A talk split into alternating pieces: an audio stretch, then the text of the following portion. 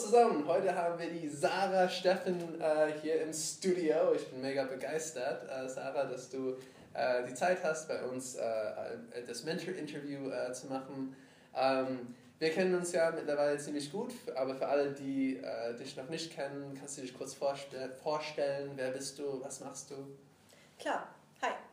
schön, dass ich hier sein darf, Colin. Vielen Dank für die Einladung. Ich freue mich total. Ähm, wer ich bin und was ich mache. Mein Name ist Sarah Steffen. Ich, ähm, Marketing sagt immer, ich soll sagen, ich bringe Menschen und Unternehmen das agile Mindset näher. Ähm, tatsächlich bedeutet das, ich äh, coache Individuen und auch Startups und andere Unternehmen dabei, ähm, agile Methoden, agile Frameworks zu implementieren und sich auf das agile Arbeiten und die Zukunft des Arbeitens einzustellen. Das mache ich als Freelancer hier in Frankfurt und ähm, ich bin auch Mentor bei Mentorlane, deswegen bin ich hier. Und ansonsten mache ich noch viele andere Dinge. Aber ja, die sind hier vielleicht nicht so relevant. Auf deiner Webseite steht tatsächlich äh, Mädchen für alles und du liebst es, wenn ein Plan aufgeht. Ähm, was, äh, und du hast gerade agil genannt. Mhm. Ähm, jetzt äh, für jemand, der es nicht kennt, was ist agil? Was bedeutet das? Was ist agil? Was bedeutet agil arbeiten? Es bedeutet letzten Endes, sich in einem Umfeld, in dem sich Dinge und Anforderungen sehr schnell ändern, sei es jetzt durch Technik oder durch Digitales oder durch einfach Kundenwünsche, ähm, in der Lage zu sein, sehr schnell und sehr flexibel darauf zu reagieren, ohne, sagen wir mal, erst ähm, mehrere Seiten von Anforderungskatalog ausfüllen zu müssen, der bis ins letzte Detail irgendwelche Spezifikationen äh, niederschreibt. Ähm, und sich an herkömmliche Prozesse halten zu müssen, die teilweise in sich schon sehr zeitaufwendig sind, sondern es bedeutet, dass man mit einem minimalen, leichtgewichtigen Prozess, ähm, das kommt dann auch aus dem Lean-Gedanken, ähm, und man sagt dann auch lieber Framework statt Prozess, ähm, an ein schnell erreichbares und wertvolles Ziel zu gelangen. Ja. Genau. Das heißt also, dass alle, alle Dinge, die man, sagen wir mal, man schreibt ein Stück Software, alle Dinge, die man dafür schreibt, die man darin implementiert, generieren Wert und zwar Businesswert und das mm, mit den einfachsten Mitteln und mit dem kürzesten und leichtesten Weg dahin. Wie bist du eigentlich dazu gekommen? Das ist eine lange Geschichte. Wir haben, glaube ich, nicht so ewig Zeit. Ähm, ich habe angefangen in der, also meine berufliche Karriere begann in der Videospielindustrie. Videospiel. So, genau, zocken. ja, so. Ich bin seit, also ich glaube, mein erstes Game hatte ich 1987 in der Hand, so alt bin ich schon. Ähm, und hatte immer eine Leidenschaft dafür, hatte eine Leidenschaft fürs Digitale, fürs Technische und bin dann nach dem Studium mehr zufällig vielleicht in der Branche gelandet. Ähm, das war noch Anfang der 2000er Jahre und in einem Videospielentwicklungsstudio.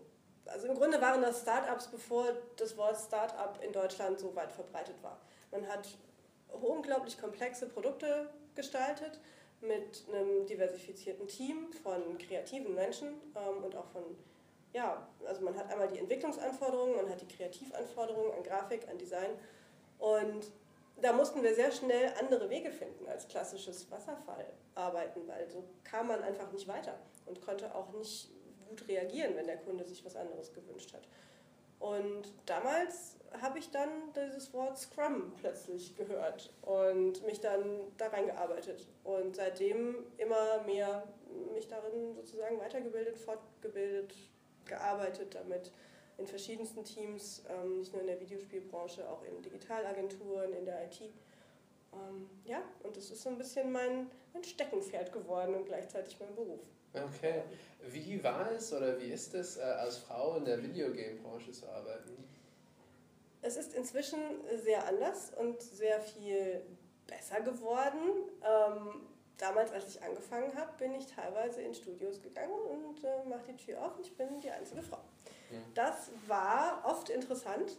Ähm, es ist, glaube ich, wie in, wie in vielen anderen, sagen wir mal, technologischen oder grundsätzlich eher männlich orientierten Branchen so, dass man mindestens am Anfang dreimal so hart arbeiten muss und sich beweisen muss, ne, dass man wirklich, sagen wir mal in der Videospielbranche, dass man wirklich alle Mario-Titel durchgezockt hat.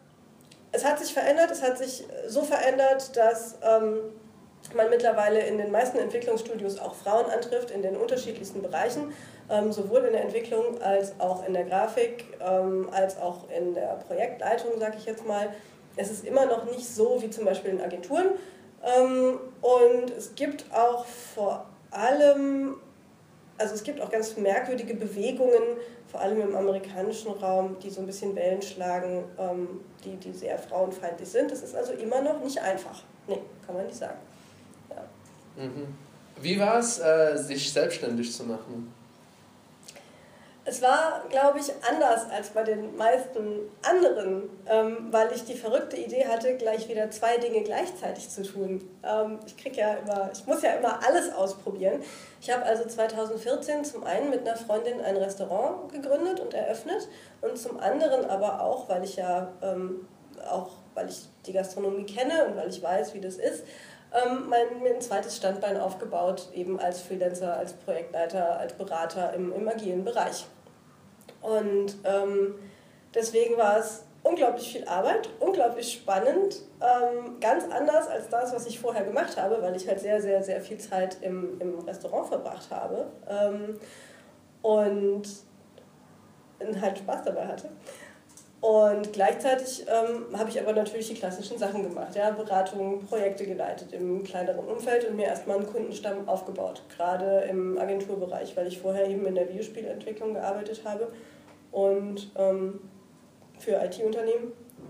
Und ich wollte diesen, diesen Kreis unbedingt erweitern, mhm. weil ich wusste, dass, dass das Einbinden und das From Scratch machen äh, von, von agilen Strukturen, von diesem Arbeiten, nicht nur für die Softwareentwicklung interessant ist, sondern eben auch für Agenturen, für Startups, und zwar branchenunabhängig eigentlich. Also dieser, dieser, dieses Mindset kann man überall gebrauchen. Und ähm, da habe ich also diese Zeit genutzt.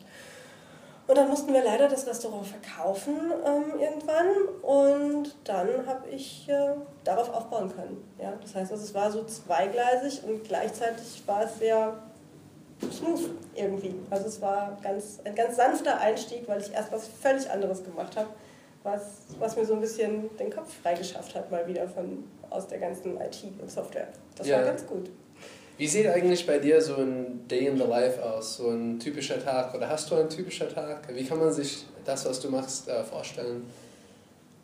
Der, der Montag war eigentlich ganz gut diese Woche. Ausgerechnet montags. Ähm, ich bin unglaublich, ich bin eigentlich eine Nachteule, eine richtige Nachteule. Ich muss aber im Moment so früh aufstehen, weil die Welt einfach nicht mitspielt. Die Welt ist kein Ort für Nachteulen. Ähm, das heißt, ich bin irre früh aufgestanden, um mit meinem Hund am Main entlang zu laufen.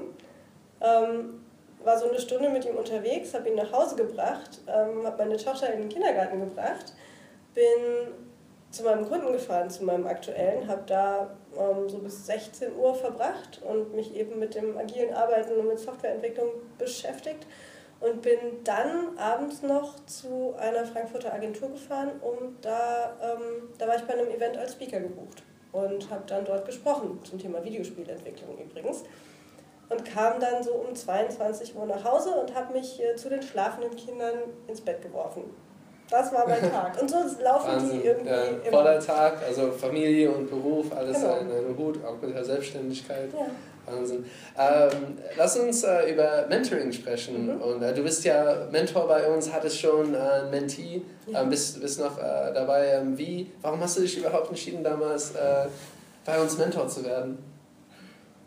Weil ich das ein unglaublich gutes Konzept finde und weil ich finde, dass das äh, hier in Deutschland noch nicht so institutionalisiert ist oder so, so weit verbreitet ist, vielmehr wie es sein sollte, ähm, weil ich immer die Chance hatte, von anderen Menschen zu lernen, ob die jetzt in meinem Berufsfeld waren oder in einem ganz anderen. Und weil es schwierig ist, jemanden zu finden, der einem vielleicht zu einem bestimmten Thema etwas beibringen kann oder sein Wissen teilen möchte es gibt viel gutes Rat da draußen, es gibt auch viel schlechtes Rat da draußen. Mhm. Ähm, besonders in deiner Branche gibt es äh, schlechtes Rat, wo du sagen würdest, sei da vorsichtig?